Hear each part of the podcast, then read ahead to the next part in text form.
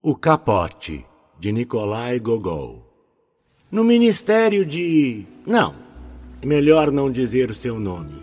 Ninguém é mais suscetível do que funcionários, empregados de repartições e gente da esfera pública.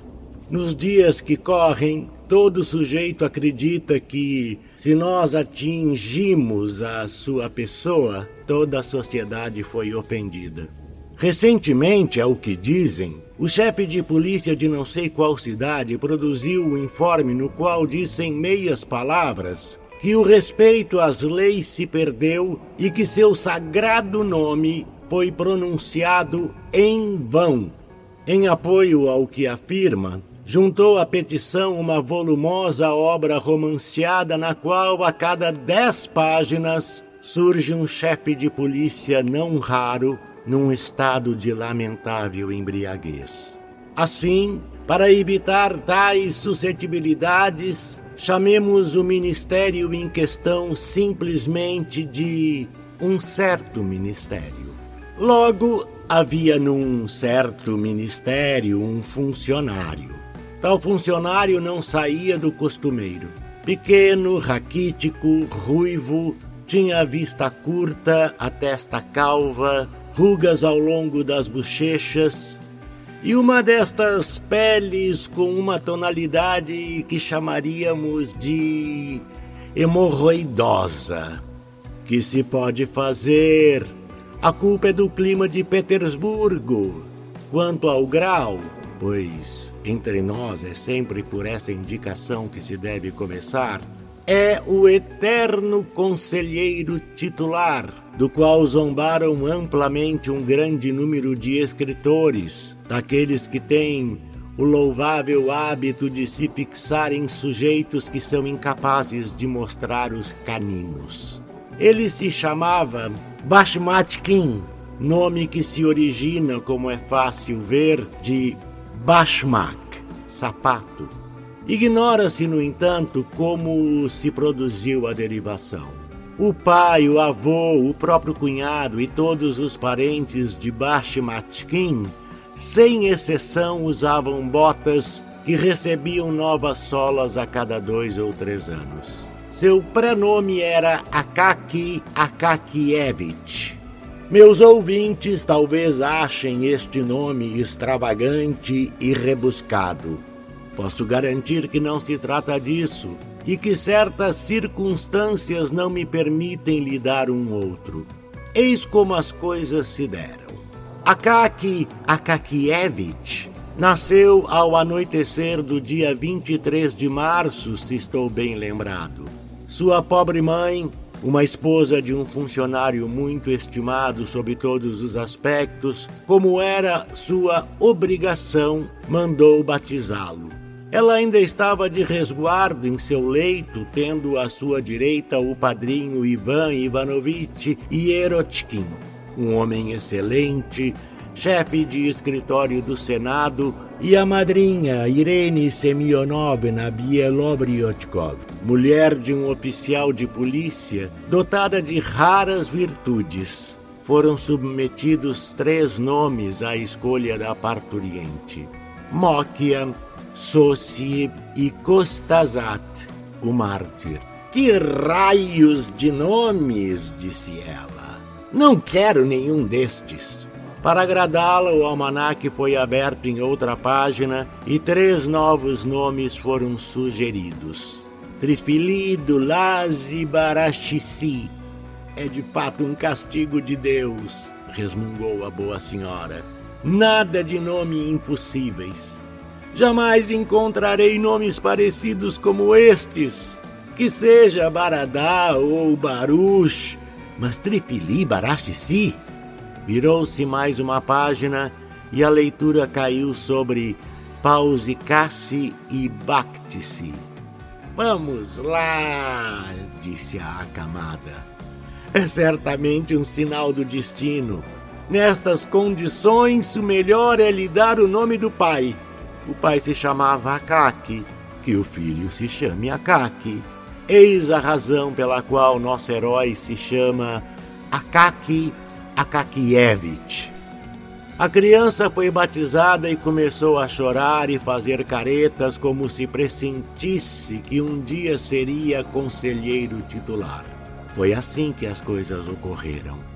Nos sentimos obrigados a fornecer estes detalhes para que os ouvintes possam se convencer que tal prenome foi ditado exclusivamente pela necessidade. Ninguém lembrava em que época Akaki Akakievich havia ingressado no ministério e quem o havia recomendado. Por mais que mudassem os diretores, os chefes de divisão, os chefes de serviço e todos os demais, eles o encontravam sempre no mesmo lugar, na mesma atitude, ocupado com a mesma tarefa expedicionária. Se bem que na sequência tenham sido levados a concluir que ele viera ao mundo usando o uniforme e com a cabeça raspada. Ninguém lhe votava qualquer consideração. Longe de se erguerem à sua passagem, os porteiros prestavam menos atenção à sua aproximação do que ao voo de uma mosca. Seus superiores o tratavam com uma frieza despótica.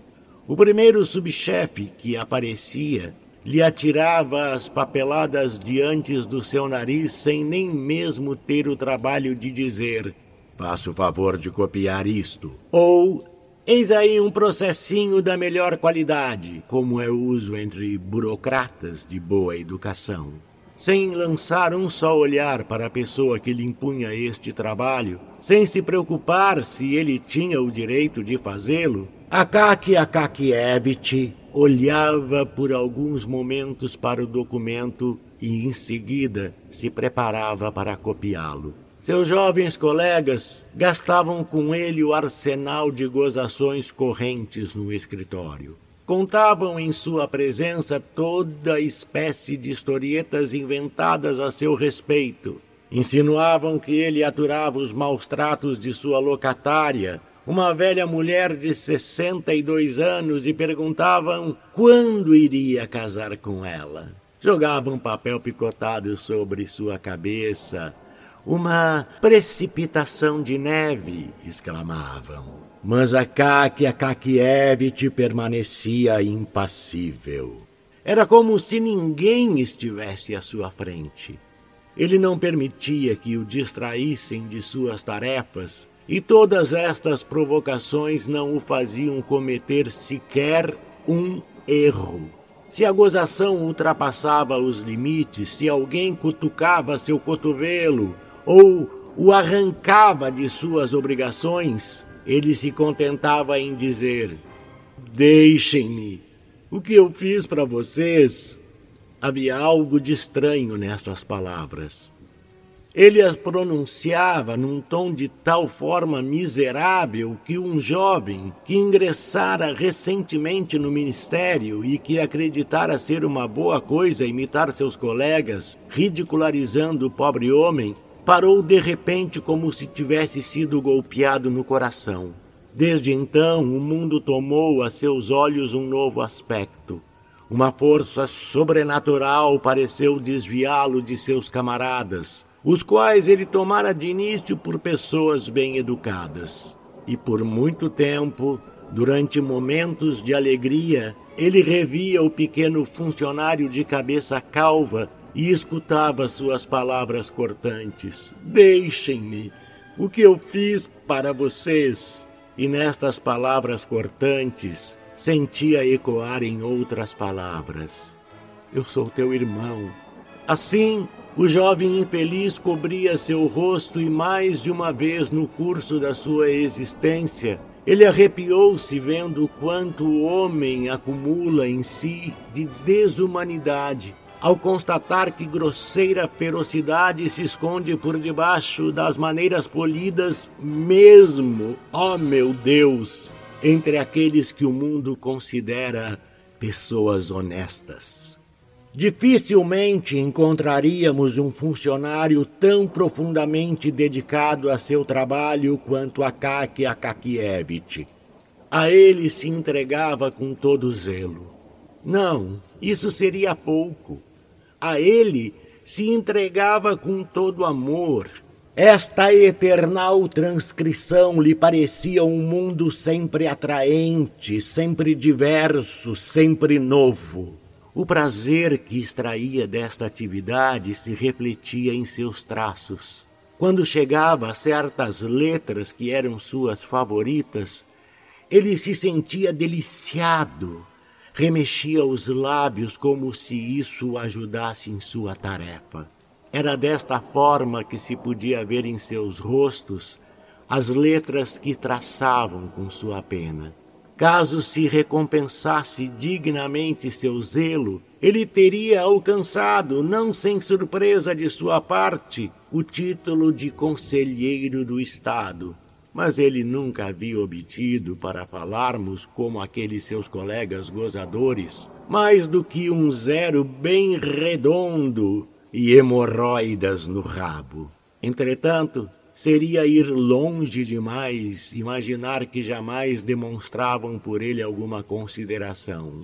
Desejoso de recompensá-lo por seus inestimáveis serviços, um bravo diretor confiou-lhe um belo dia uma tarefa mais importante do que as cópias habituais. Tratava-se de extrair de um relatório completamente no ponto uma exposição destinada a outra administração. O trabalho consistiria na troca do título geral e na mudança de alguns verbos da primeira para a terceira pessoa.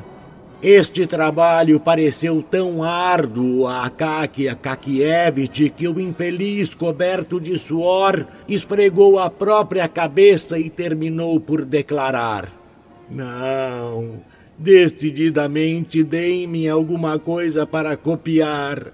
Desde então foi deixado com suas cópias, fora das quais nada parecia existir para ele.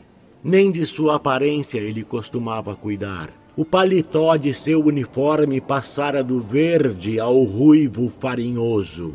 Ele usava um colarinho baixo, estreito, na saída do qual seu pescoço, embora curto, parecia de um comprimento extraordinário, como o daqueles gatos de gesso com cabeça bamboleante que são oferecidos às dezenas por pretensos estrangeiros nascidos em Petersburgo.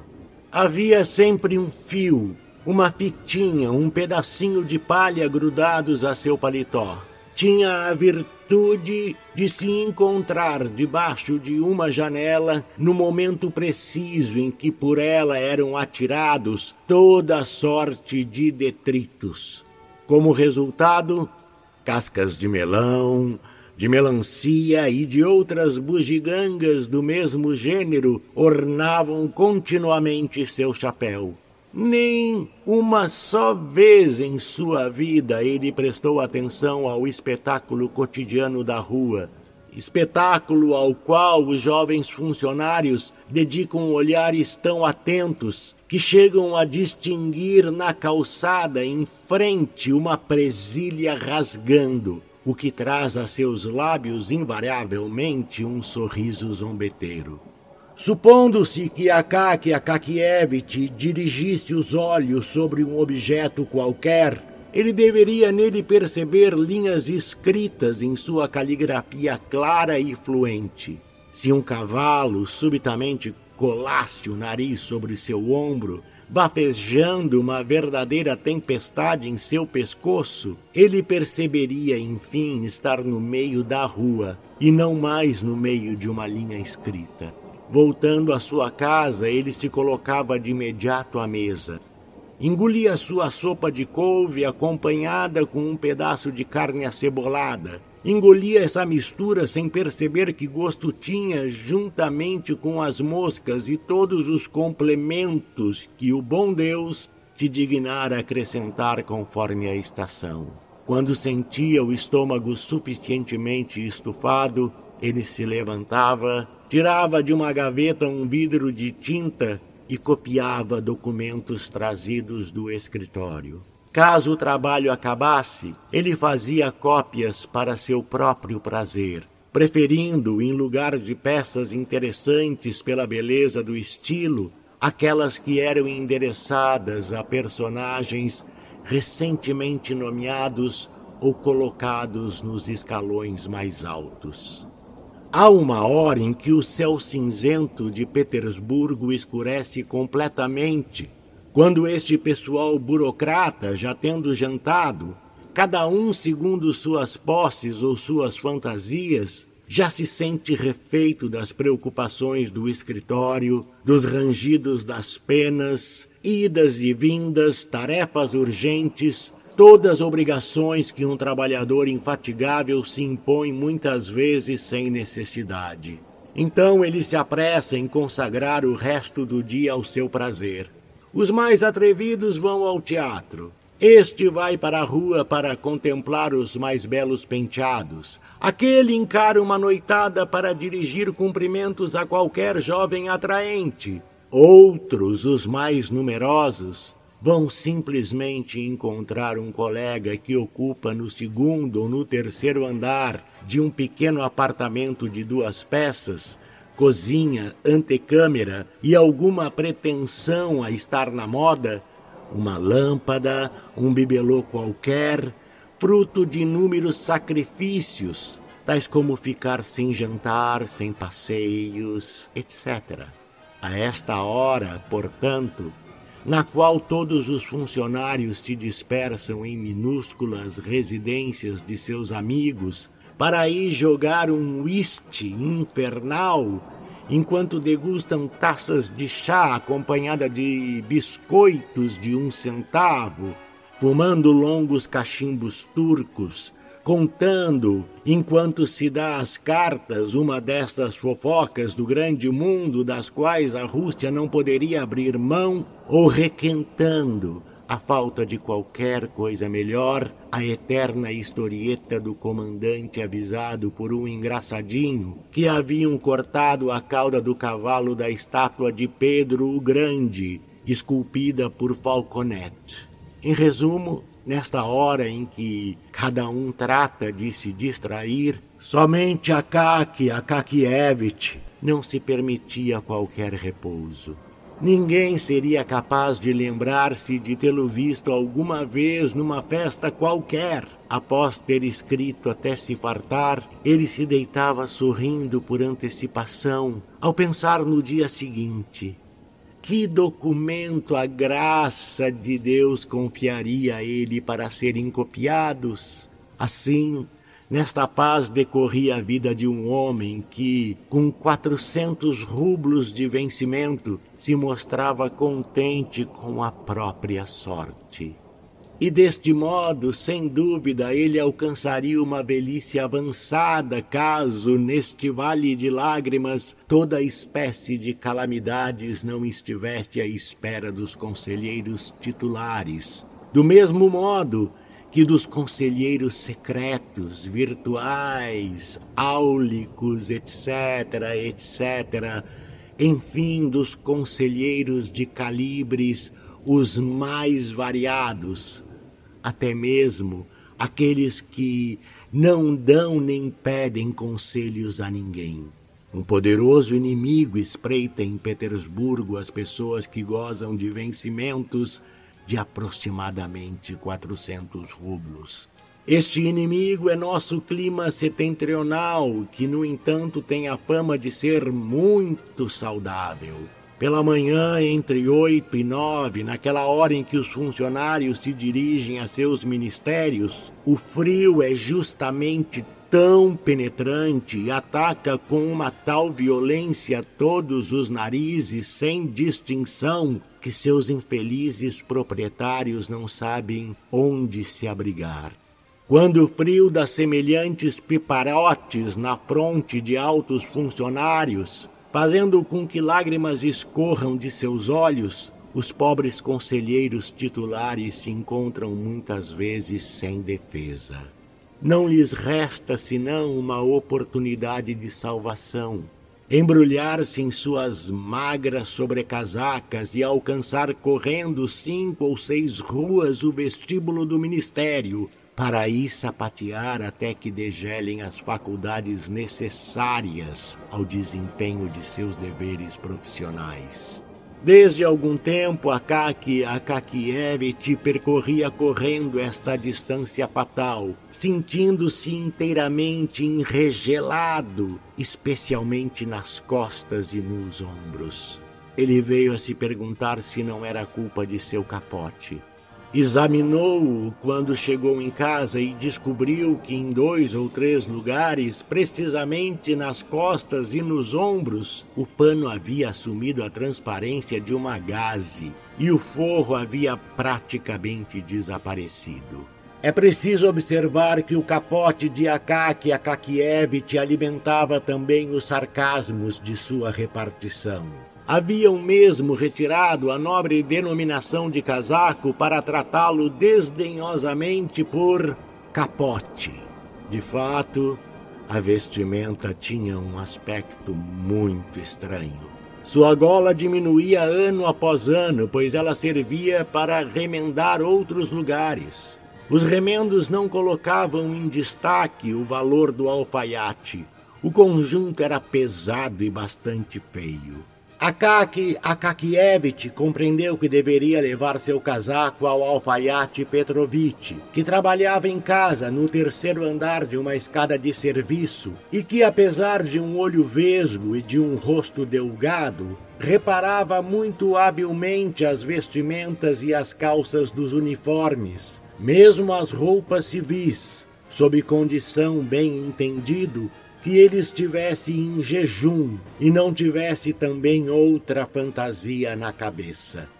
Claro, seria aconselhável não nos estendermos muito a respeito deste alfaiate, mas como se tem o costume nos romances de não deixar na sombra nenhum traço dos personagens, vamos a ele. Ele só se tornou Petrovitch depois de sua alforria quando deu para se embriagar de início no transcorrer das grandes festas, depois em todas aquelas que são marcadas no calendário por uma cruz. Sob este aspecto, ele observava fielmente os costumes ancestrais. E em suas disputas com sua nobre esposa, tratava a esta seja de mundana, seja de alemã. E já que fizemos alusão a esta pessoa, é bom que digamos também aqui duas palavras. Por infelicidade, não se sabia quase nada a respeito, salvo que era a mulher de Petrovitch e que ela usava uma touca no lugar de um chale. Não tinha qualquer intenção, pelo que parece, de vangloriar-se de ser bonita. Ao menos, apenas os soldados da guarda ali se dispunham a observá-la sob a touca. Mas fazendo isso, eles eriçavam seus bigodes e soltavam grunhidos que significavam muito. Subindo a escada de Petrovitch, escada que é preciso lhe fazer justiça, estava inteiramente rebocada com detritos e águas engorduradas totalmente infiltradas também deste odor espirituoso que fere os olhos e que se encontra, como ninguém o ignora, em todas as escadas de serviço de Petersburgo. Subindo, portanto, a escada, Akaki Akakievich inquietava-se antecipadamente com o preço que Petrovitch pediria e tomava a firme resolução de não lhe dar mais do que dois rublos. A porta do alfaiate estava aberta. Sua considerada esposa, tendo ao fritar não se sabe que tipo de peixe, deixara escapar uma fumaça tão espessa que não se distinguia nem mesmo as baratas. Sem ser percebido pela dona da residência, Akaki Akakievich atravessou a cozinha e entrou na peça, na qual viu Petrovitch sentado sobre uma grande mesa de madeira, as pernas cruzadas como um pachá turco. Seus pés estavam nus, segundo o costume dos alfaiates quando estão trabalhando, e o que saltava aos olhos era seu dedão, que Akaki Akakievich conhecia muito bem e cuja unha deformada era grande e forte como uma carapaça de tartaruga. Petrovitch trazia dependurado em seu pescoço um fio de seda e muitos outros fios, além de uma velha roupa sobre os joelhos. Durante uns três bons minutos, esforçou-se em vão para enfiar a linha na agulha, o que ele atribuía à obscuridade e à própria linha, a qual censurava em voz baixa. Vais entrar, sua canalha. Já me irritaste o bastante, maldita. Akaki Akakievich estava desolado por encontrar Petrovitch furioso Gostava de passar seus pedidos ao alfaiate quando este se encontrava ligeiramente embriagado, ou, como dizia sua mulher, quando este diabo de caolho tenha enchido bem a caveira. Neste estado, com efeito, Petrovitch se apresentava compreensivo, acertava descontos, desmanchava-se em agradecimentos. Sua mulher, é verdade, vinha em seguida choromingar junto aos fregueses, assegurando-lhes que o bêbado do seu marido lhes havia feito um preço verdadeiramente muito baixo. Só se ficava livre caso se concedessem acrescentar uma moeda de dez copeques. Neste momento, ao contrário, Petrovitch parecia sóbrio e, consequentemente, ríspido intratável, inclinado a exigir preços fabulosos. Akaki Akakievich compreendeu-o de imediato e tentou se esquivar, mas era tarde. Petrovitch já havia fixado nele seu único olho. Akaki Akakievich disse mecanicamente: Bom dia, Petrovitch. Eu lhe desejo um bom dia, senhor replicou Petrovitch, dirigindo seu olhar para as mãos de seu visitante, para ver de que despojos elas estavam carregando. Mas, bom, eis aí, Petrovitch, não é. É preciso saber que Akaki Akakievich se exprimia o mais das vezes por meio de advérbios, de preposições, ou seja, de partículas inteiramente desprovidas de sentido. Nas situações embaraçantes, ele não terminava suas frases e muito frequentemente, depois de ter iniciado um discurso desse gênero, é é verdadeiramente de fato, não é? Ele parava bruscamente, acreditando ter dito tudo. O que é que há? Perguntou Petrovitch, inspecionando com seu único olho o paletó de Akaki Akakievich desde a gola até as mangas, sem esquecer as costas, as abas, as casas dos botões, todas estas coisas que, aliás, ele conhecia muito bem, pois elas eram obra de suas mãos. Mas o que se pode fazer? Tal é o costume dos alfaiates. É bem não é? Petrovitch, meu casaco, em todas as partes. A, a, a, aliás, o, o, o tecido continua consistente. Poeira faz com que pareça velho, mas é novo. Não há senão aqui neste lugar, não é? Eis aí, aqui, nas costas. E ademais, este ombro está um, um, um tanto puído e este também, um pouco menos, está vendo? Pois é, é tudo. Não se trata de um trabalho muito grande.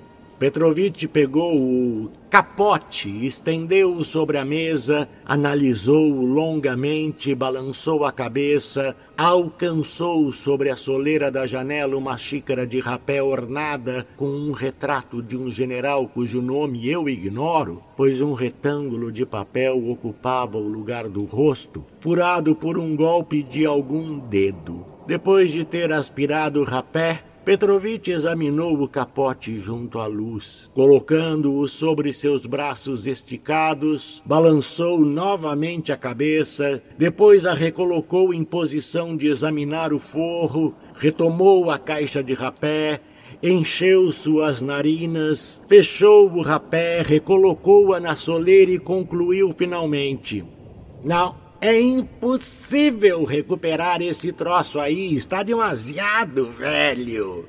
Akakia Akakievich sentiu um golpe no coração. Mas por que razão, Petrovich? Disse ele com uma voz quase infantil.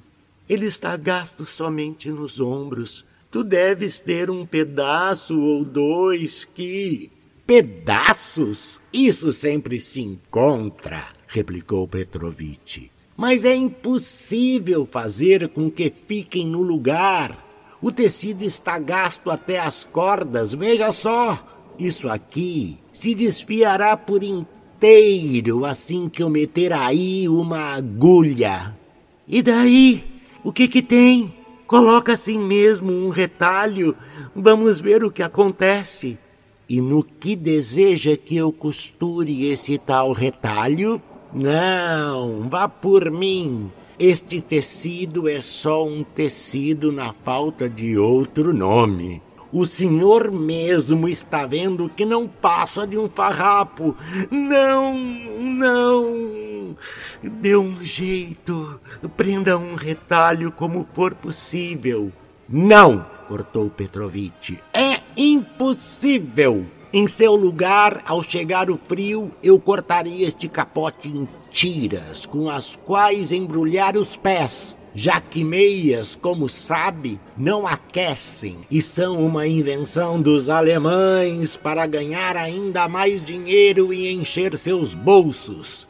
Petrovitch implicava de bom grado com os alemães e mandaria confeccionar um casaco novo. A palavra novo quase cegou Akaki Akakievich. Todos os objetos se embaralharam bruscamente diante de seus olhos numa espécie de bruma através da qual ele não distinguiu mais do que o general, com um rosto de papel que ornava a caixa de rapé de Petrovitch. Um casaco novo, murmurou ele afinal como se fosse num sonho. Mas onde eu iria arranjar o dinheiro? Sim, sim, um novo. Repetiu pneumaticamente aquele monstro do Petrovitch. E se por acaso eu encomendasse um novo, o que é que. Vejamos, não é. Quanto iria custar? É isso que quer saber?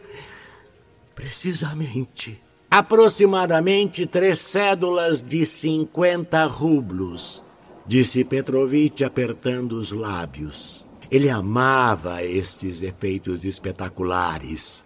Sentia prazer em embaraçar as pessoas só pelo prazer de observar que cara iriam fazer. Cento e cinquenta rublos por um casaco. Exclamou pela primeira vez em sua vida, sem dúvida, o infeliz Akaki Akakievich, que ordinariamente falava com uma voz muito baixa. Certamente, disse Petrovitch. E isso ainda depende do tipo de casaco que for escolhido. Se quiser uma gola de marta, um capuz com forro de cetim, será preciso calcular hum, duzentos rublos. Em nome dos céus, Petrovitch, implorou Akaki Akakievich, sem querer entender o propósito do alfaiate nem prestar atenção a seus truques. Em nome dos céus, remende-o de um jeito ou de outro, de tal modo que ainda sirva para alguma coisa. Não, não, não. Eu lhe afirmo que eu perderia meu trabalho e meu tempo e o senhor seu dinheiro. Com estas palavras, Akaki Akakievich deixou a peça completamente aniquilado. E muito tempo depois de sua partida, Petrovitch permaneceu imóvel, os lábios pressionados, muito satisfeito por haver salvaguardado a sua dignidade e a dignidade de sua arte. Uma vez na rua, Akaki Akakievich pensava que acabara de ter um pesadelo. Eis aí um caso, se dizia ele. Jamais acreditaria que não é? E após um longo silêncio, ele continuou: Não, eu não acreditaria que. Seguiu-se novamente um longo silêncio. Enfim, ele acrescentou: Não, não, na verdade, é algo no qual não se pode acreditar. Assim, ao invés de voltar para casa, ele se dirigiu sem notar para o lado oposto. No caminho, um limpador de chaminé chocou-se com ele e sujou seu ombro. Uma avalanche de cal desabou sobre ele do alto de uma casa em construção. Ele não percebeu nada disso e só se deu conta de si quando tropeçou em um oficial, o qual, a alabarda ao lado da cintura, agitava um chifre de tabaco em sua mão calosa. Foi ainda preciso que o homem lhe gritasse: Que tens para trombar na fuça dos outros? A calçada é para quê? Esta interpelação fez com que abrisse os olhos e voltasse sobre seus passos. Entrando em sua residência, ele pôde afinal analisar suas ideias, examinar friamente a situação, falar consigo mesmo, não mais através de frases truncadas, mas num tom de judiciosa franqueza, do qual nos servimos para discutir com algum amigo sensato um negócio que fere particularmente nosso coração. Não, não, se disse a Kakia Kakievich. Hoje não há meios de alguém se entender com Petrovich. Ele está num estado tal, deve ter apanhado da mulher. Vou voltar domingo pela manhã. Depois do porre do dia anterior, eu o encontrarei com o olhar vesgo e a cara sonolenta. Ele vai querer beber algo para reencontrar sua confiança e, como sua mulher não lhe dará nem mesmo um centavo, então eu lhe darei uma moeda de dez copeques. De imediato ele se mostrará mais conciliador e então, não é? O casaco. Este raciocínio recuperou a confiança de Akaki Akakievich. No domingo seguinte, ele espionou a mulher de Petrovitch e assim que a viu sair, ele foi ao encontro do espertalhão. Este se encontrava completamente sonolento, olhar estrábico e a cabeça baixa. Mas assim que soube por que Akaki Akakievich voltara, Petrovitch pareceu possuído pelo demônio. Não, é impossível, declarou ele encomende um novo. Akaki Akakievich colocou em sua mão uma moeda de dez copeques. Muito agradecido, senhor, disse Petrovitch. Vou tomar um copo em sua homenagem. Quanto ao casaco, creia em mim. Não pense mais nisso. Ele está no fim, o coitado. Vou lhe fazer um novo segundo seu gosto. Confie em mim.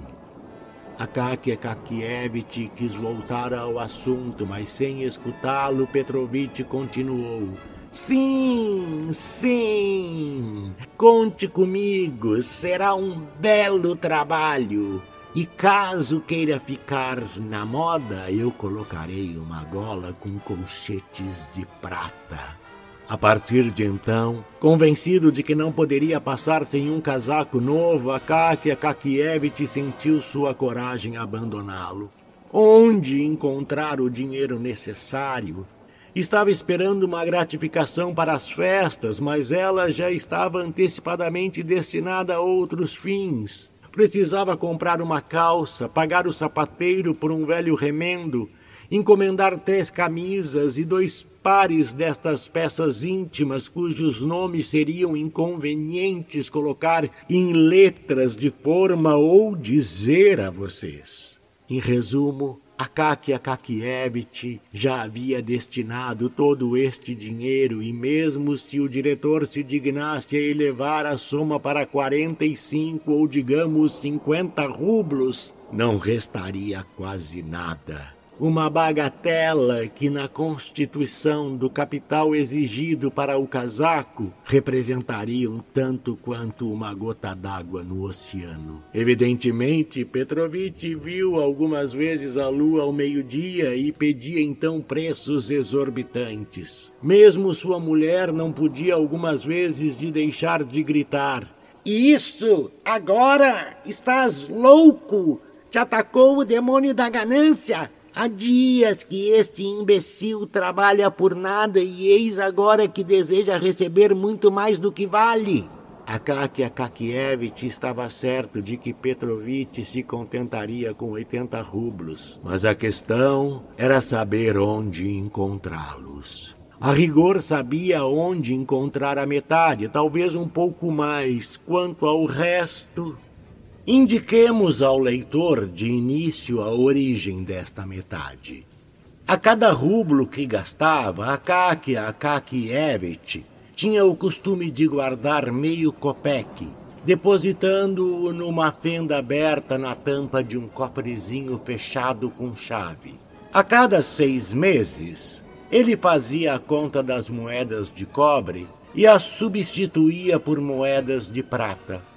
Ao fim de muitos anos, ele chegou desta forma a acumular mais de 40 rublos de economias. Assim, a metade da soma estava à sua disposição. Restava a outra metade. Onde encontrar estes 40 rublos que faltavam? De tanto pensar, Akaki Akakievich resolveu reduzir suas despesas, ao menos ao longo de um ano. Desde então ele não tomou mais chá à noite e nem acendeu mais a vela, levando seu trabalho quando havia necessidade para ser feito no quarto da proprietária. Na rua, passou a andar na ponta dos pés para preservar as solas dos sapatos. Só raramente recorria aos serviços da lavadeira, evitando usar suas roupas brancas que ele substituía tão logo entrava em casa por um velho roupão de fustão que não fora poupado pelo tempo. Na verdade, tais restrições lhe pareceram de início muito duras, mas acostumou-se a elas aos poucos e terminou num belo dia por passar sem a ceia. Como ele sonhava sem parar com seu futuro casaco, este sonho foi para ele um alimento suficiente, embora imaterial. Mais ainda, sua própria existência ganhou em importância. Sentia a seu lado como que a presença de um outro ser, algo como uma companhia amável que houvesse consentido em percorrer com ele os caminhos da vida. E tal companhia não era outra senão a bela Pelissa Nova, acolchoada com um pesado forro. Ele se tornou mais vivo e mais firme de caráter, tão logo fixou para si uma meta de vida. A dúvida, a indecisão, todos os traços hesitantes e imprecisos desapareceram de seu rosto e de seus atos. Uma chama ardia algumas vezes em seus olhos. Os pensamentos mais audaciosos tomavam conta por vezes de sua cabeça. Por que, no final das contas, não encomendavam uma gola de Marta? Isso terminou por lhe provocar distrações. Um dia, enquanto copiava um documento, quase chegou a cometer um erro, mas a tempo se benzeu e soltou um ufa de alívio.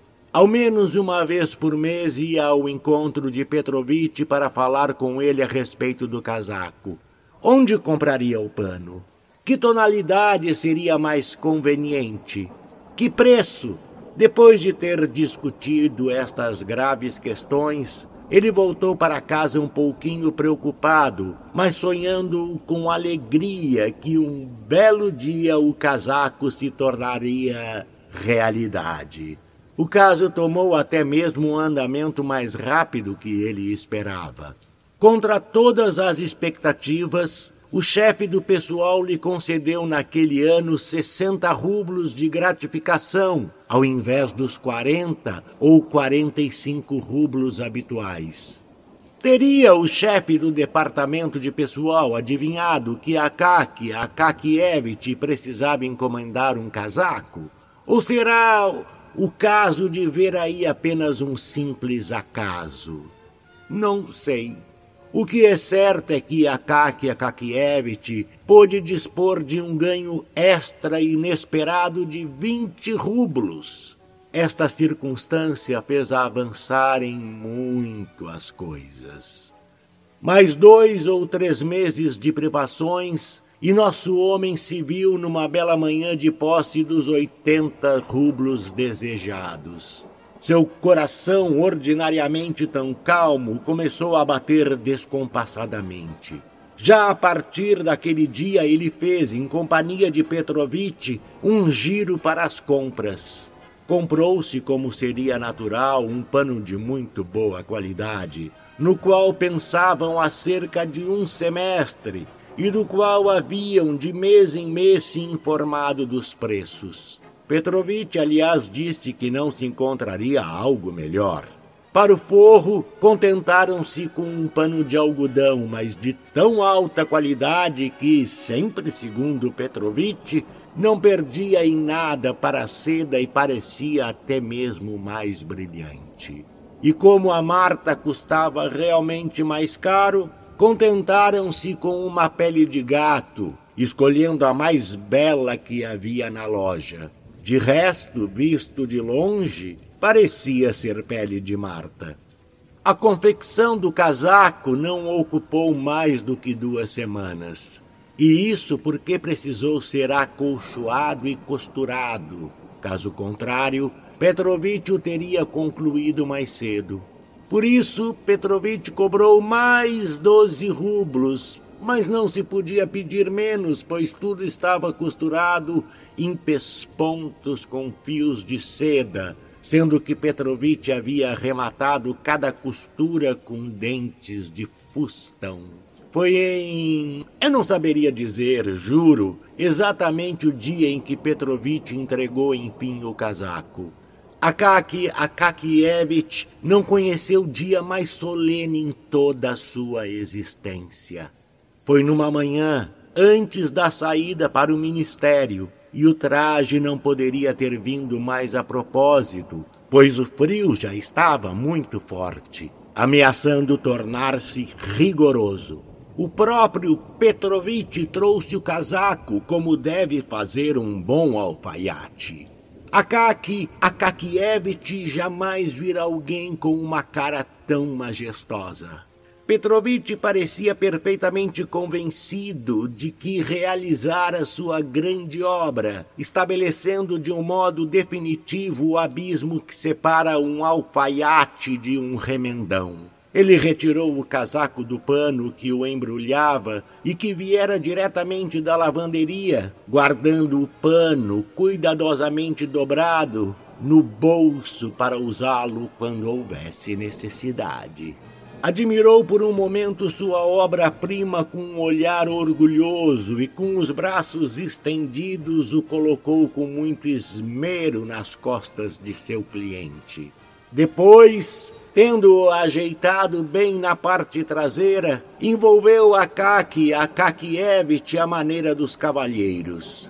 Levando em consideração a sua idade, Akaki Akakievich quis vestir as mangas. Petrovitch ajudou-o na operação e esta prova resultou num sucesso. Em resumo, o casaco assentara com perfeição e não tinha necessidade de qualquer retoque. Petrovitch aproveitou para declarar que, se havia pedido um preço tão baixo, fora em respeito a um velho cliente e também porque trabalhava numa rua distante. Um alfaiate da perspectiva teria certamente exigido 75 rublos tão somente pelo trabalho. Akaki Akakievich não deu maior importância à observação tanto medo lhe causavam as somas astronômicas com as quais Petrovitch costumava aturdir seus clientes. Pagou, agradeceu e partiu sem mais tardar para o ministério vestido com o seu novo casaco. Petrovitch desceu as escadas em seguida e, uma vez lá fora, parou para contemplar de longe sua obra-prima. Depois tomando uma ruela, saiu numa outra rua alguns passos à frente de Akaki Akakievich, com o objetivo de admirar ainda uma vez, de frente agora, o famoso casaco. Enquanto isso, Akaki Akakievich caminhava tomado pelo mais intenso júbilo. A sensação continuada do casaco novo sobre seus ombros o mergulhava num devaneio que, por diversas vezes, arrancou dele pequenos sorrisos. E como não exultar diante do pensamento de que o casaco oferecia a dupla vantagem de cair bem e mantê-lo aquecido, ele chegou ao ministério antes que houvesse se dado conta do caminho percorrido. Retirou seu casaco no vestiário, examinou-o sob todos os ângulos e o entregou ao porteiro. Não sei de que modo se espalhou na repartição o alarido segundo o qual Akaki Akakievich tinha um novo casaco e que o capote havia findado sua existência. Todos acorreram em seguida ao vestiário para verificarem com os próprios olhos. Os cumprimentos começaram a chover sobre Akaki Akakievich, que os acolhia de início com sorrisos e depois com uma certa confusão. Quando, pressionando, os seus colegas insistiram para que ele festejasse a estreia e desse ao menos uma festa em sua honra, Akaki Akakievich já não sabia a que santo se agarrar.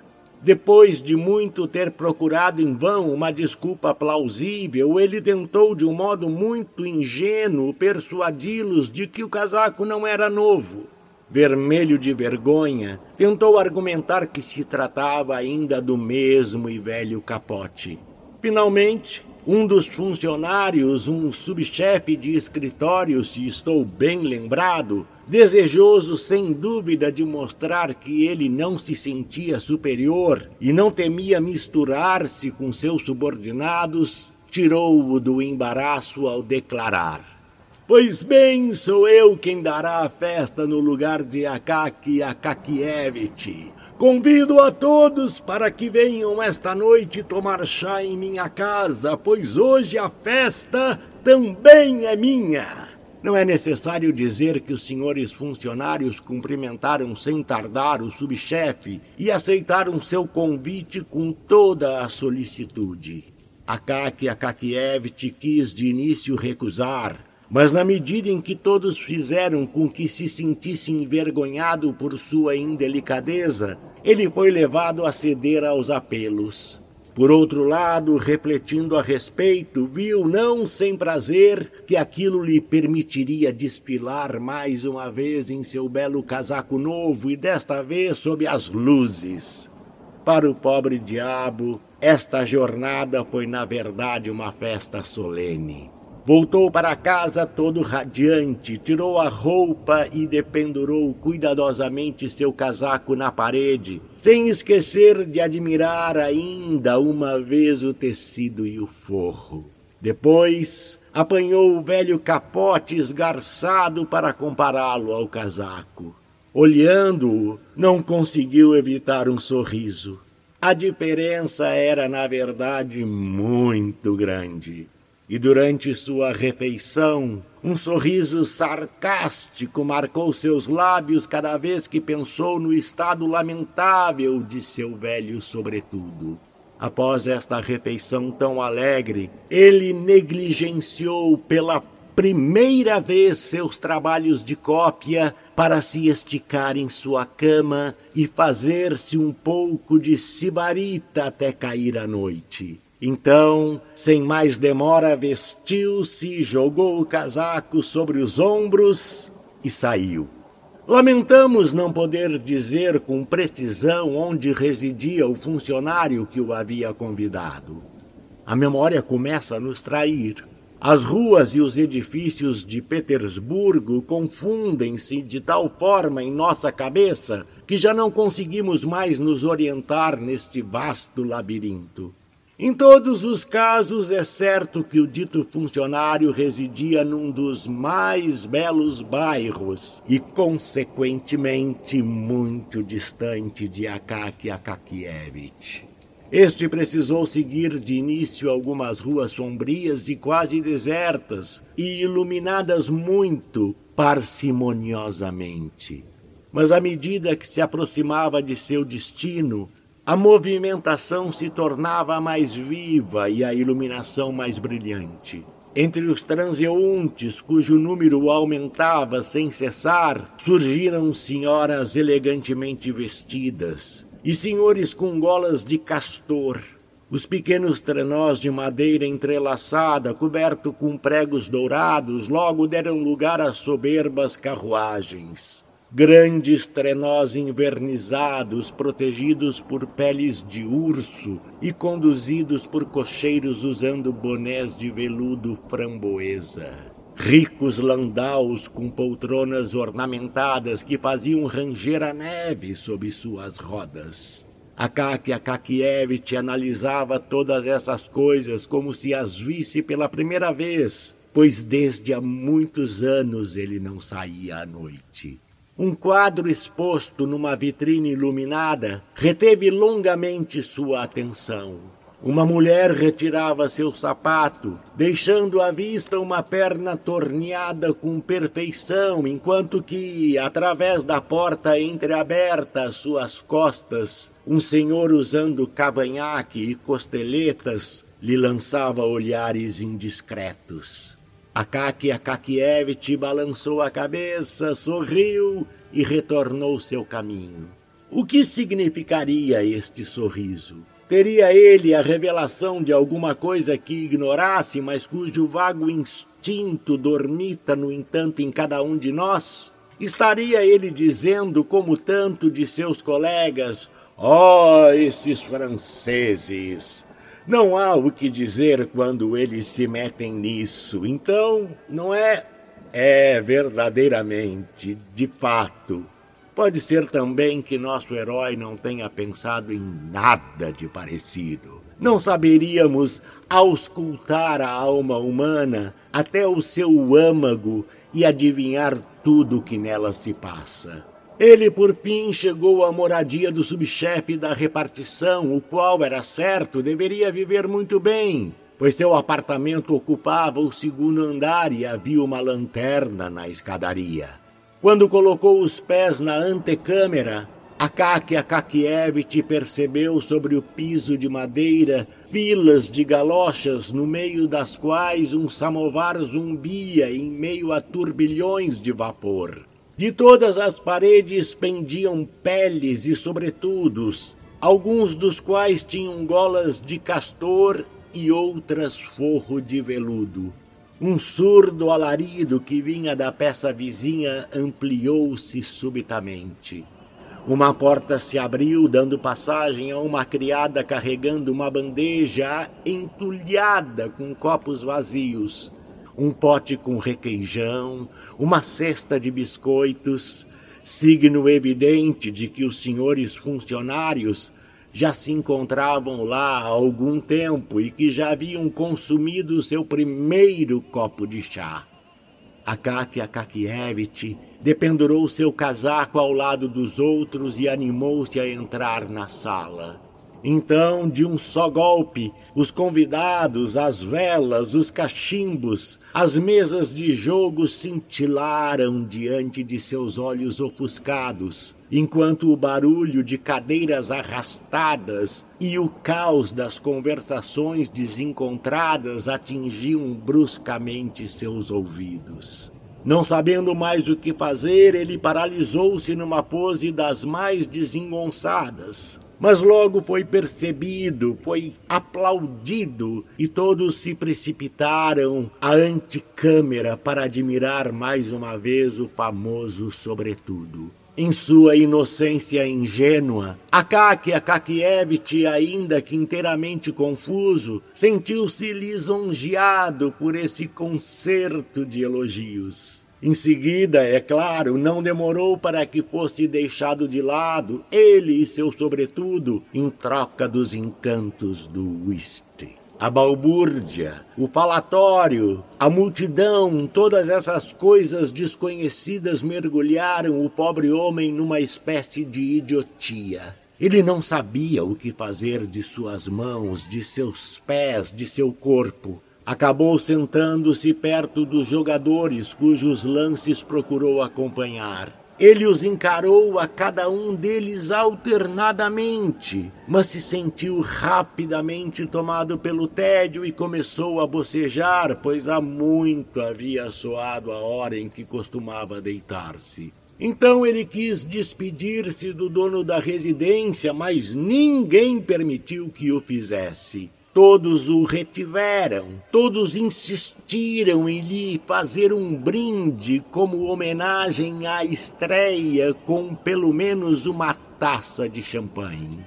Ao término de uma hora foi servida a ceia, que compreendia uma salada, vitela fria, uma torta e fatias de bolo acompanhadas de champanhe. Akaki Akakievich foi levado a esvaziar duas taças que o animaram um pouco, sem, no entanto, fazer com que esquecesse que já era meia-noite e havia muito hora de voltar para casa. Com medo de que seu anfitrião tornasse a protestar, preferiu sair à francesa, apanhou seu sobretudo, que lamentavelmente caiu no chão, sacudiu-o, retirando dele o pó com muito cuidado e desceu as escadas. As lanternas ainda iluminavam as ruas. Algumas lojas, os assim chamados clubes permanentes de porteiros e gentes do mesmo gabarito ainda estavam abertos. Outros, ainda que fechados, deixavam escapar através das frestas um longo raio de luz, indício perfeito de que eles não estavam vazios, e provavelmente o pessoal de serviço ali prosseguiam suas intermináveis fofocas, enquanto que seus chefes, perplexos e entediados, se perguntavam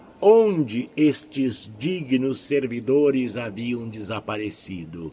Akaki Akakievich caminhava com um passo cambaleante. Subitamente se lançou, Deus sabe a razão, atrás das pegadas de uma dama que deslizou à sua frente como um meteoro e cujo corpo todo parecia estar em movimento. Mas ele refreou rapidamente esta petulância e se perguntou o que será que teria feito com que perdesse as estribeiras. E logo estenderam-se à sua frente estas ruas solitárias, margeadas por cercas e por casas de madeira, já muito feias à luz do dia, e as quais a tarde torna ainda mais lúgubres, ainda mais desoladas. A luminosidade de um candeeiro surgia apenas raramente. Certamente estavam economizando óleo.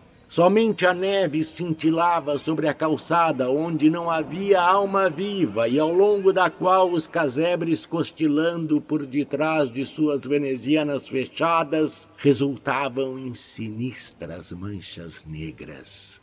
Por fim, surgiu um vasto espaço vazio, menos semelhante a uma praça do que a um horrível deserto. Os edifícios que contornavam seus limites mal eram divisados, e perdida nesta imensidão, a lanterna de uma guarita parecia estar ardendo distante, quase no fim do mundo. Chegando a este lugar, Akaki Akakievich sentiu sua segurança abandoná-lo. Teve o pressentimento de algo ruim no ar e entrou na praça com uma circunspecção próxima do pânico.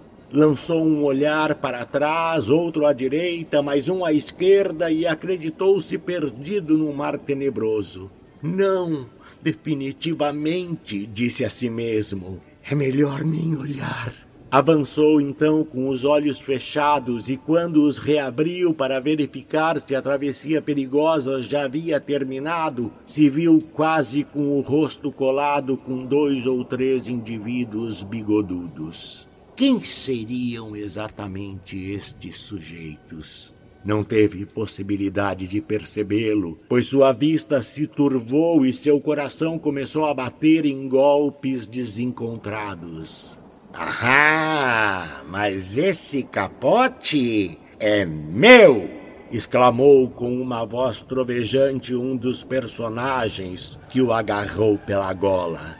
Enquanto Akaki Akakievich já estava abrindo a boca para gritar por socorro, outro assaltante lhe bradiu diante do nariz um punho do tamanho de uma cabeça de funcionário e rosnou. Te controla e fica calado.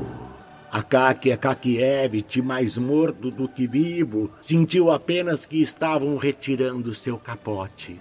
Um golpe com o joelho em seus rins fez com que rolasse sobre a neve, quando acabou por perder a consciência.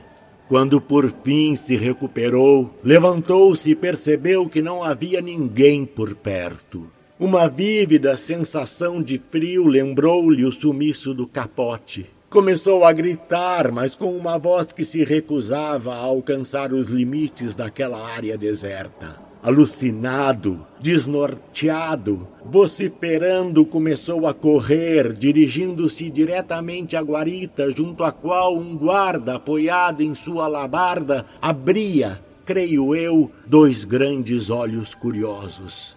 Que diabo estaria pretendendo aquele energúmeno que corria em sua direção berrando com todos os pulmões? Mas, disse ele, pensei que fossem seus amigos. Em vez de me agredir, o senhor faria melhor caso fosse amanhã falar com o comissário. Ele irá encontrar seu sobretudo num piscar de olhos.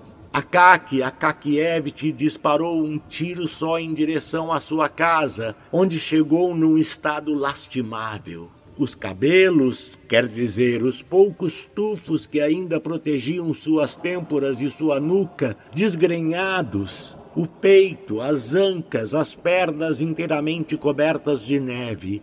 Com os golpes terríveis que ele desferiu contra a porta, sua locatária, acordada em sobressalto, saltou de seu leito e se precipitou-se. Em sua pressa havia calçado apenas um dos chinelos. Não deixou, porém, de puxar com uma mão pudica a camisola sobre os seios.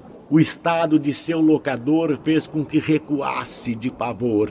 Quando ela tomou conhecimento da tenebrosa aventura, ergueu os braços para os céus e se apressou em lhe dar seus melhores conselhos. Sobretudo, disse ela, evite prestar queixa ao comissário do bairro.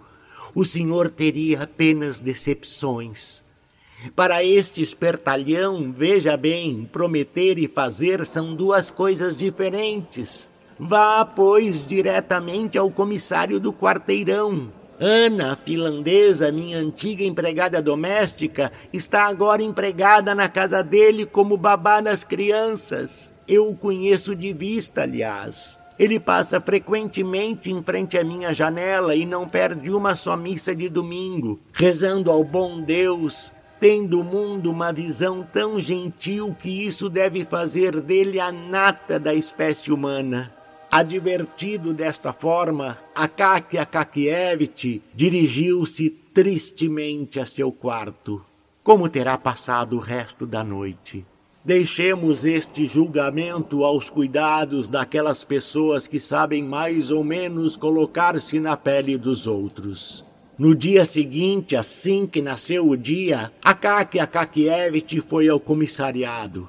Mas o comissário ainda dormia. Voltou na hora do almoço. Foi parado no corredor por funcionários que queriam saber a todo custo o que o levava a procurar o comissário, o que desejava, o que havia acontecido com ele. Akaki Akakievich, no limite da paciência, pelo menos uma vez na vida mostrou firmeza.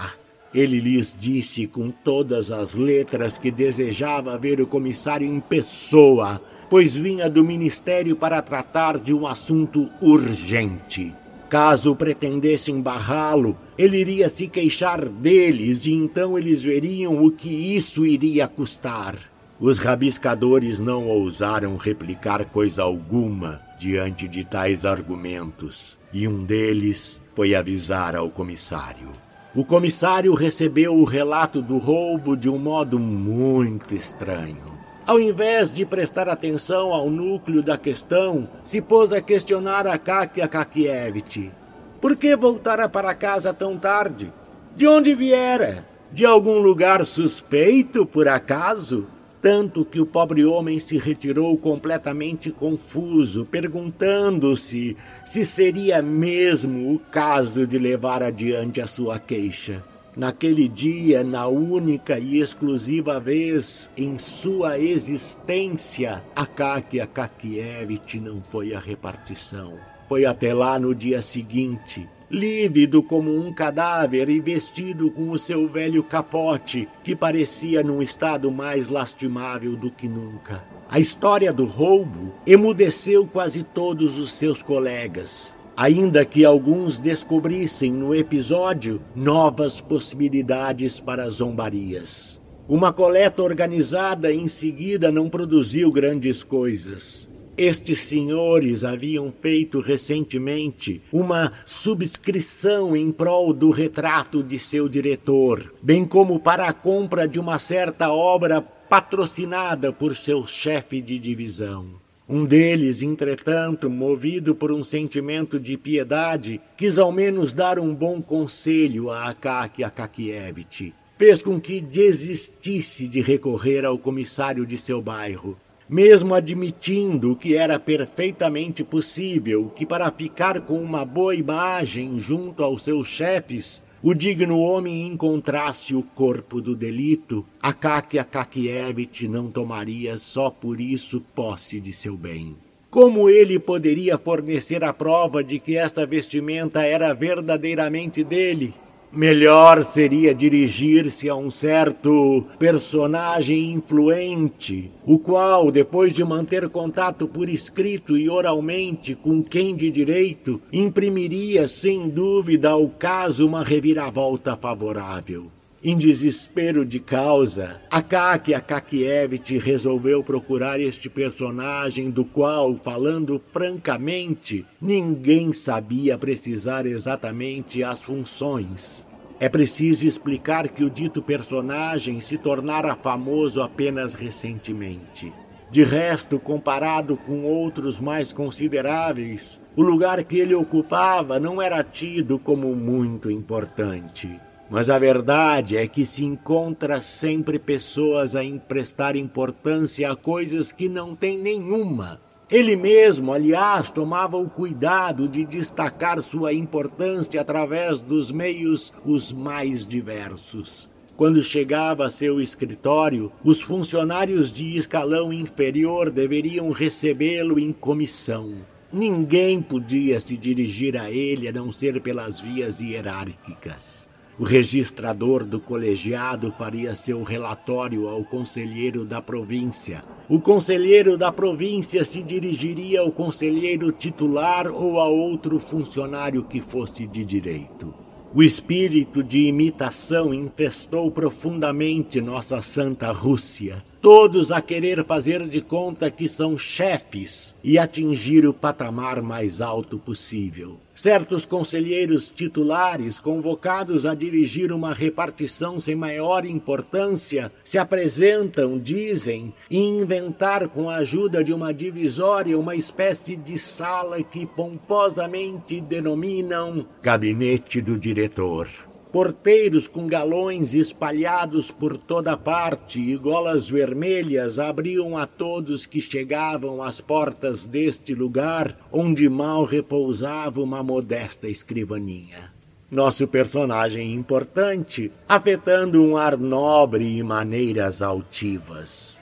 Seu sistema dos mais simples apoiava-se apenas na severidade a severidade, ainda severidade, sempre a severidade, repetia ele sem parar, fulminando seu interlocutor com um olhar significativo, ainda que supérfluo. Os dez ou doze funcionários que tinha sob suas ordens, estando saturados de respeito e de um temor salutar.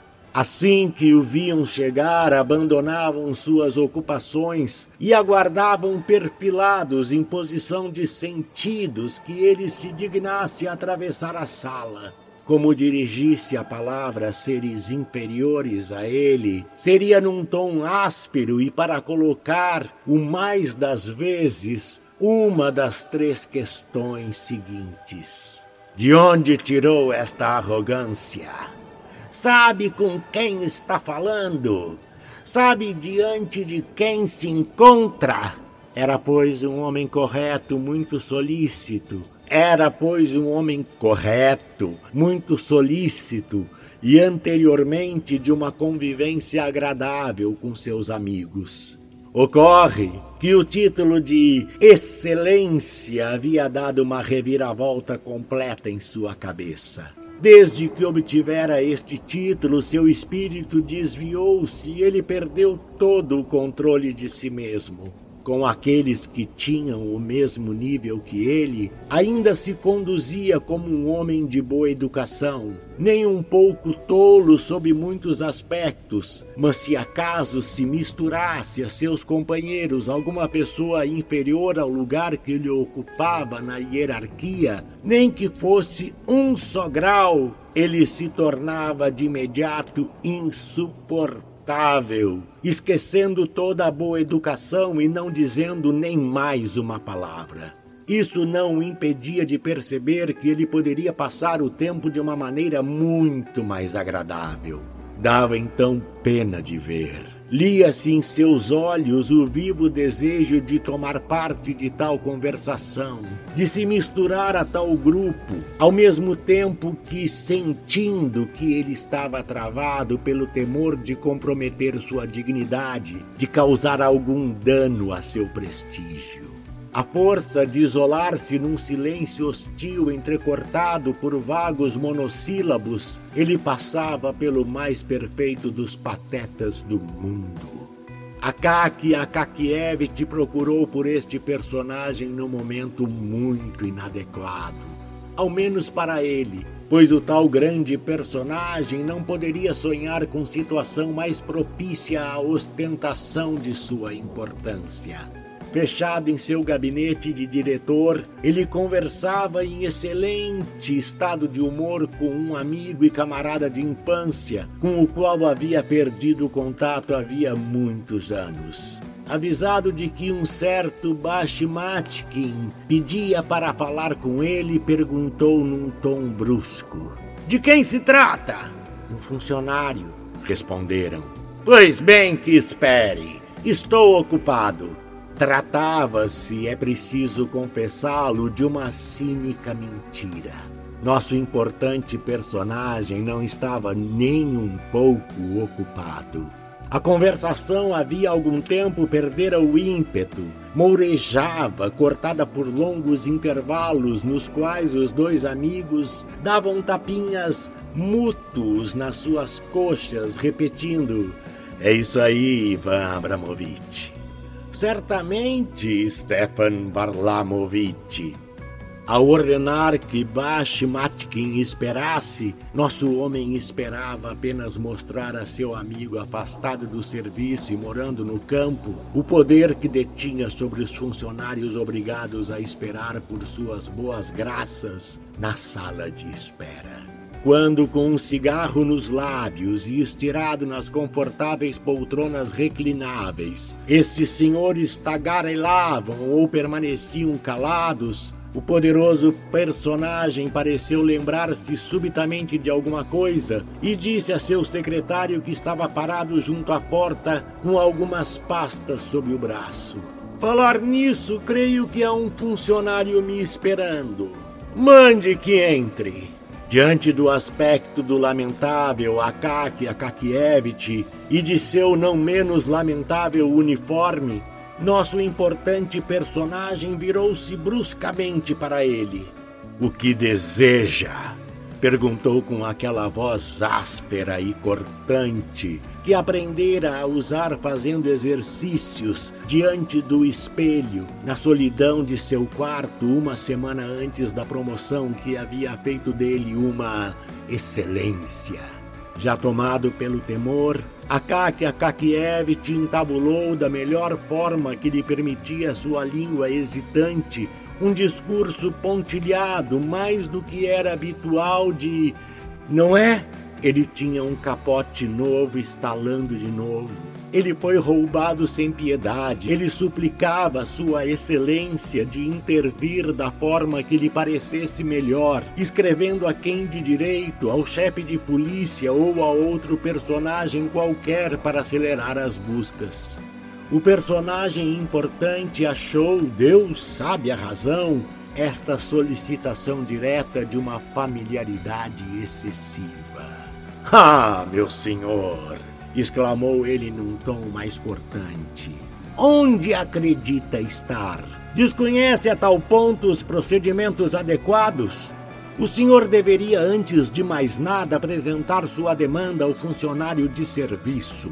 Este deveria transmiti-lo na boa e devida forma ao chefe da repartição, o chefe da repartição ao chefe da divisão, o chefe da divisão ao meu secretário, o qual, afinal, a submeteria à minha apreciação. Akaki Akakievich sentiu o suor inundar seu corpo. Reuniu então o resto de coragem que lhe sobrava para balbuciar. Que Vossa Excelência se digne a me desculpar. Se a mim foi permitido lhe perturbar, é que os secretários, não é? Não se pode confiar neles.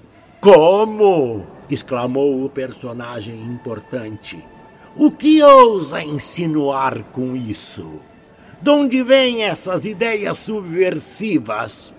De onde os jovens de hoje se permitem esse espírito de insubordinação, essa falta de respeito diante de seus chefes e das autoridades constituídas? Sem dúvida, o personagem importante não havia notado que, tendo passado dos 50, Akaki Akakievich não poderia ser alinhado entre os jovens a não ser de um modo relativo, por comparação com os velhos de 70 anos ou mais. Sabe com quem o senhor está falando? Compreende diante de quem está? Compreende? Vamos lá, eu estou perguntando. Ele lançou esta última frase batendo o pé e com uma voz elevada um diapasão que faria com que sujeitos muito mais autoconfiantes do que Akaki Akakievich também perdessem a compostura. Akaki Akakievich sentiu-se prestes a desfalecer. Seu corpo inteiro tremia, suas pernas vacilavam, bamboleavam, e se os porteiros que acorreram não o houvessem segurado pelos braços, ele teria infalivelmente caído no chão. Foi carregado quase inconscientemente. Encantado pelo fato de que o efeito do que fizera havia ultrapassado todas as previsões, exultante com o fato de que sua palavra pudesse privar um homem de consciência, o personagem considerável observou com um canto de olho a impressão que esta cena havia produzido em seu amigo. E ficou todo feliz ao constatar que tal amigo parecia vagamente constrangido. Akaki Akakievich desceu as escadarias e se viu na rua sem saber como. Não sentia mais nem os braços nem as pernas. Jamais houvera sido tratado tão grosseiramente por uma excelência, e o que é mais grave, por uma excelência da qual ele não dependia. Caminhava de modo cambaleante, com o queixo caído, vergastado a todo instante pela neve, que turbilhonava raivosamente, pelo vento que soprava em sua direção de todos os lados ao mesmo tempo, como parece ser regra em Petersburgo. Pegou num piscar de olhos uma bela e boa infecção da garganta e quando enfim chegou em casa foi deitar-se sem que sua garganta inflamada lhe permitisse emitir um som sequer. Tais são muitas vezes as consequências de uma séria descompostura. Graças à generosa colaboração do clima de Petersburgo, a doença evoluiu muito mais rapidamente do que se poderia esperar. Desta forma, quando o médico chegou e tomou o pulso de Akaki Akakievich, não pôde fazer mais do que prescrever um cataplasma, e isso unicamente para não privar o doente do socorro eficaz da medicina. Ele declarou, aliás, e com toda a franqueza, que o dito doente não tinha mais do que dois dias de vida. Depois ele se virou para a proprietária e acrescentou: Então, minha boa senhora, não perca seu tempo inutilmente. Vá imediatamente comprar um caixão de pinho, pois um de carvalho seria demasiado caro para ele. Akaki Akakievich escutar estas palavras fatais, e se as escutou foi por elas dolorosamente afetado, teria ele se arrependido de sua lamentável existência? Ignoramos para sempre, pois ele delirou sem parar até a sua última hora. Visões, umas mais estranhas do que as outras, assaltavam-no sem descanso. Ora via Petrovitch e lhe encomendava um sobretudo munido de armadilha para ladrões que cercassem seu leito. Embora seja verdade que ele não parou de chamar sua proprietária para que ela retirasse um deles que se enfiara debaixo de suas cobertas. Ora se perguntava por que seu velho capote estava dependurado lá na parede se ele possuía um belo sobretudo inteiramente novo. Ora, acreditava ainda estar aguentando a descompostura do grande personagem e lhe respondia humildemente: Minhas desculpas, Excelência. Ora, blasfemava de um modo tão furioso que sua locadora se benzia. Como aquele homem que jamais elevara sua voz podia proferir injúrias tão horríveis? E mais grave ainda, uni-las ao nobre nome de Sua Excelência. Perto do fim, Akaki Akakievich pôs-se a balbuciar palavras incoerentes, mas que não eram menos indicativas de que todos os seus pensamentos continuavam a girar confusamente em torno do capote. Quando o pobre Akaki Akakievich exalou o último suspiro, não se colocou lacre nem em seu quarto, nem em seus pertences. Ele não tinha nenhum herdeiro e não deixava nada além de um pacote com penas de gança, uma resma de papel timbrado do ministério, três pares de meia, dois ou três botões e o famoso capote. Quem tomou posse de tudo isso Devo confessar que o autor desse relato não se preocupou com este detalhe. O morto foi levado, colocado na sepultura, e Petersburgo ficou sem Akaky Akakievich. Desapareceu para sempre. Este ser sem defesas, por quem ninguém jamais demonstrou afeição ou dedicou a menor atenção. Não, ninguém nem mesmo um desses naturalistas sempre prontos a espetar a mais banal das moscas para examiná-la ao microscópio. Se esta criatura resignada sofrer com as zombarias de seus colegas, incapaz de empreender qualquer ação notável, tivesse visto subitamente sua triste existência iluminada, um breve instante próximo ao fim, pela visão radiosa de um capote novo, seria para que a infelicidade se abatesse sobre ele, como se abate sobre os poderosos deste mundo. Alguns dias depois do seu desaparecimento, um mensageiro do ministério veio intimá-lo a retornar seu posto.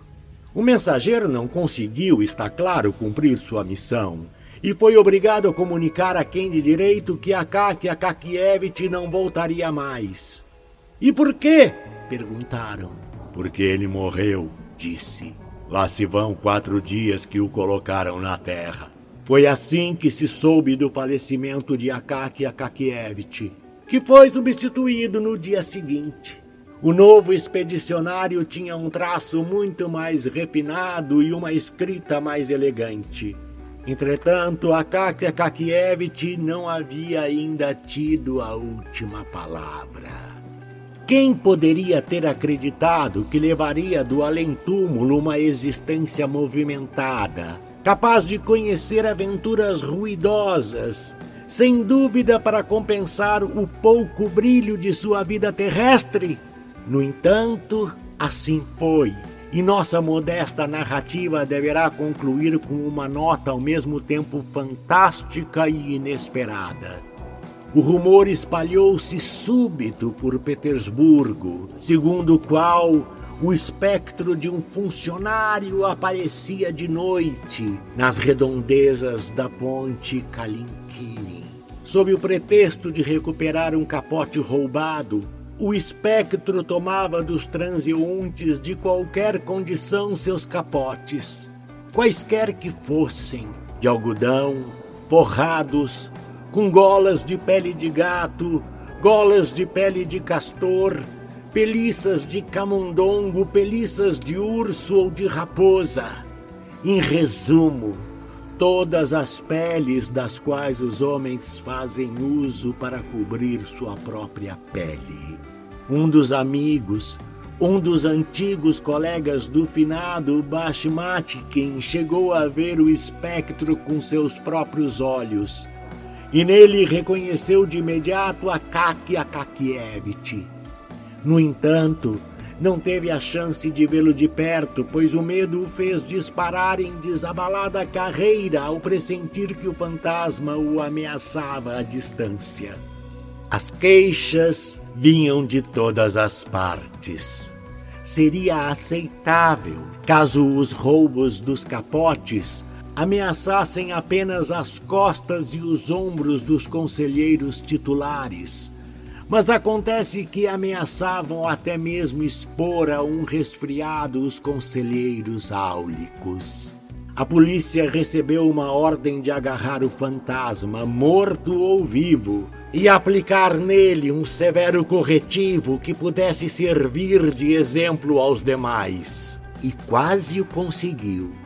Na rua Kiryushkin, com efeito, um guarda civil chegou a colocar a mão na gola do morto justo no momento em que este arrancava o capote de um músico aposentado, o qual em sua época fora um belo talento na flauta. O guarda chegou a pedir a ajuda de dois de seus colegas.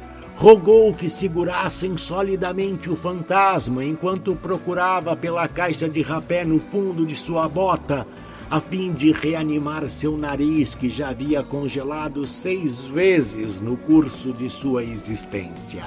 Mas o tabaco era tão forte que o próprio espectro não conseguiu resistir.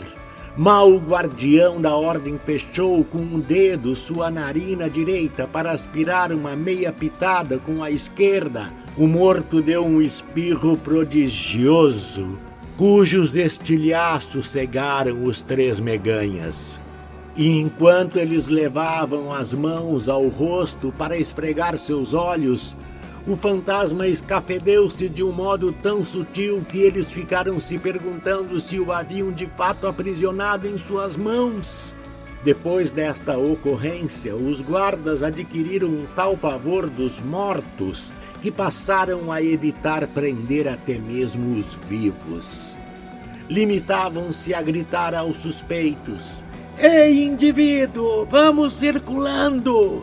Quanto ao funcionário fantasma, ele teve a ousadia de apresentar-se além da ponte Kalinkin, o que não deixou de semear o terror entre os espíritos pusilânimes. Mas nós abandonamos inteiramente o famoso personagem importante, graças a quem, ao final das contas, essa história verdadeira deveria tomar um rumo fantástico. A imparcialidade obriga-nos a reconhecer que pouco depois da partida do infeliz, o personagem importante sentiu um certo remorso de tê-lo tratado tão rudemente. A compaixão não lhe era estranha. E certos bons sentimentos que sua dignidade com frequência o impedia de deixar transparecer encontraram, portanto, um refúgio no fundo de seu coração. A partir do momento em que seu amigo o deixou, ele ficou a pensar no pálido funcionário que acabara de ser fulminado pelos raios de sua cólera ditatorial. Desde então, esta imagem o perseguiu de tal modo e de forma tão intensa que, ao cabo de oito dias, não suportando mais, ele enviou um funcionário a se informar a respeito do sujeito, como estava e no que poderiam lhe ser úteis. Quando ele soube que Akaki Akakievich havia sucumbido a um brusco acesso de febre, esta notícia desconcertante despertou nele remorsos e o deixou de mau humor ao longo do resto do dia. Sentindo necessidade de se distrair, de sacudir aquela impressão insuportável, ele se dirigiu à casa de um de seus amigos que estava dando uma festa. Lá encontrou companhia muito agradável, quase que inteiramente composta por pessoas que tinham o mesmo nível que ele. Nada, portanto, poderia aborrecê-lo, e esta circunstância teve um forte efeito de felicidade em seu estado de espírito. Ele se distraiu, foi brilhante. Em resumo, passou uma bela noitada. Na ceia, bebeu uma ou duas taças de champanhe, bebida, como todos sabemos, muito propícia a dissipar os humores negros. O champanhe inspirou-lhe o desejo de alguma coisa a mais. Ao invés de voltar de imediato para casa, resolveu fazer uma visita a uma certa Caroline Ivanovna, senhora de origem alemã, acho, pela qual ele cultivava sentimentos inteiramente amigáveis. É preciso dizer que o personagem importante, bom marido e não menos bom pai de família, tinha já uma idade respeitável. Dois filhos, um dos quais já trabalhava e uma encantadora filha de 16 anos com o nariz arrebitado, mas encantadora assim mesmo, os quais todas as manhãs vinham lhe beijar as mãos, dizendo: Bom dia, papai. Sua mulher, ainda bela e nada desprezível, também beijava sua mão. Depois, porém, de ter ele beijado a dela, se bem que estes prazeres familiares lhe dessem plena satisfação, o personagem importante julgou, no entanto, conveniente estabelecer num outro bairro da cidade relações fortemente cordiais com uma amiga amigável, a qual, aliás, não era nem mais jovem, nem mais bela do que sua mulher. Eis aí um desses enigmas frequentes neste vale de lágrimas e que não nos cabe explicar. O personagem importante desceu então as escadas, tomou lugar em seu trenó e disse ao cocheiro: Para a casa de Caroline Ivanovna.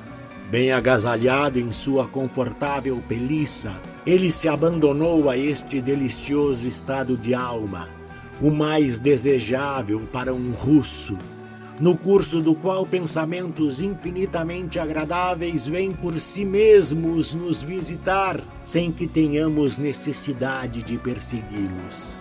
Ele repassava em sua mente todos os acontecimentos da noitada de festas, todas as brincadeiras que tanto haviam divertido o pequeno círculo de amigos. Repetia até mesmo em voz baixa algumas tiradas, nelas encontrando ainda mais sabor e concluindo que ele estava plenamente certo ao optar por um prazer extremo. De tempos em tempos, no entanto, fustigantes rajadas interrompiam essa doce quietude. Vinda Deus sabe de onde, com quais desígnios, elas jogavam contra seu rosto blocos de neve, estufando o capuz do seu capote como se fosse a vela de um barco, ou jogando-o raivosamente contra seu próprio rosto, o que o obrigava a contínuos esforços para se defender. Súbito, o personagem importante sentiu que uma mão vigorosa o agarrava pela gola. Ele virou a cabeça e viu um homem de pequena estatura, vestido com um velho uniforme puído, em que ele reconheceu sem esforço algum Akaki Akakievich. Seu rosto branco como a neve tinha uma expressão cadavérica. O medo do personagem importante ultrapassou todos os limites quando o morto entreabriu a boca num esgar e exalando em seu rosto um odor sepulcral, pronunciou estas palavras. Ah, ah,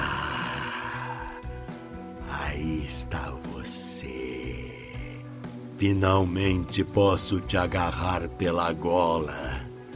É de teu casaco que eu preciso. Tu não quiseste, não é? Mandar que procurassem o meu. Chegaste mesmo a me passar uma esculhambação. Pois bem, agora, não é? Me deu o seu. O personagem infeliz só faltou cair morto. Habitualmente ele se comportava com muita firmeza diante de seus subordinados e, em geral, de todos que lhe eram inferiores. Seu aspecto marcial fazia com que todos dissessem: Oh, oh, que caráter! Mas naquela noite, da mesma forma que ocorre em sujeitos valentões, ele cedeu a um terror tão furioso que, não sem motivo, encontrou aí o início de uma doença grave. Ele próprio jogou seu casaco para longe e gritou ao cocheiro com uma voz desfalecida: Para minha casa! Galopando!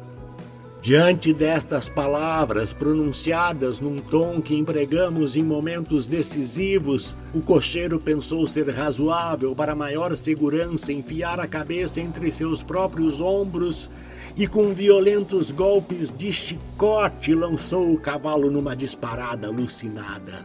Cerca de seis minutos depois, o importante personagem estava em sua casa e não na casa de Caroline Ivanovna. Sem o casaco, lívido, perturbado, arrastou-se até sua cama, na qual passou uma noite muito agitada, tanto que no dia seguinte, durante o café da manhã, sua filha lhe disse com uma voz ingênua: Como estás pálido hoje, papai? Mas o papai não respondeu nada. Não diria a ninguém onde havia ido, nem onde tivera intenção de ir, muito menos o que lhe havia acontecido no caminho. Este acontecimento lhe provocou uma impressão tão forte que ele abriu a mão a partir de então das famosas expressões. De onde tirou esta arrogância? Compreende diante de quem estás? Ao menos não a proferia mais antes de saber muito bem do que se tratava. Coisa ainda mais notável. A partir desta noite, as aparições do funcionário fantasma deixaram de ocorrer. A peliça de Sua Excelência havia sem dúvida cumprido seu destino. Em todos os casos, não mais se ouviu falar de casacos roubados. Entretanto, os espíritos desconfiados não se tranquilizaram inteiramente. Pretenderam mesmo que o fantasma ainda aparecia em certos bairros distantes. De fato, em Colomna, um guarda viu com seus próprios olhos sua aparição numa esquina.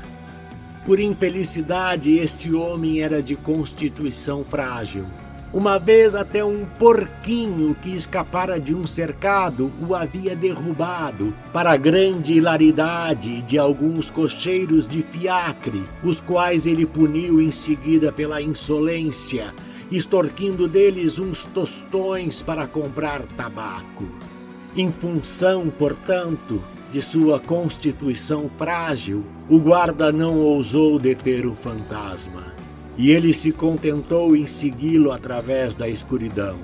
Não demorou e o espectro parou, dando uma brusca meia-volta. Que queres? perguntou ele, erguendo um punho para o qual dificilmente encontraríamos equivalente entre os vivos. O fantasma desta vez era de estatura bastante mais alta e usava bigodes enormes. Parecia estar se dirigindo à ponte Oboukov e súbito desapareceu completamente em meio às trevas noturnas. Do narrador. Carlos Eduardo Valente, ator, diretor de teatro, dublador, narrador de audiobooks e também formado em psicologia. 65 anos de vida bem vivida e cheio de histórias para contar, mas prefere contar e interpretar as histórias dos outros. Até tenta escrever um pouco, mas não tem a disciplina necessária como tem nessas outras áreas citadas. Depois de morar 20 anos em Porto Alegre, voltou a Pelotas, onde se formou em psicologia. Morou em São Paulo um bom tempo e agora mora em Florianópolis, para onde voltou depois de 13 anos longe da ilha sempre na batalha por novos desafios. Também brinca com fotografia e edição de vídeos, porque viver é bom demais. Contato carlão50 gmail.com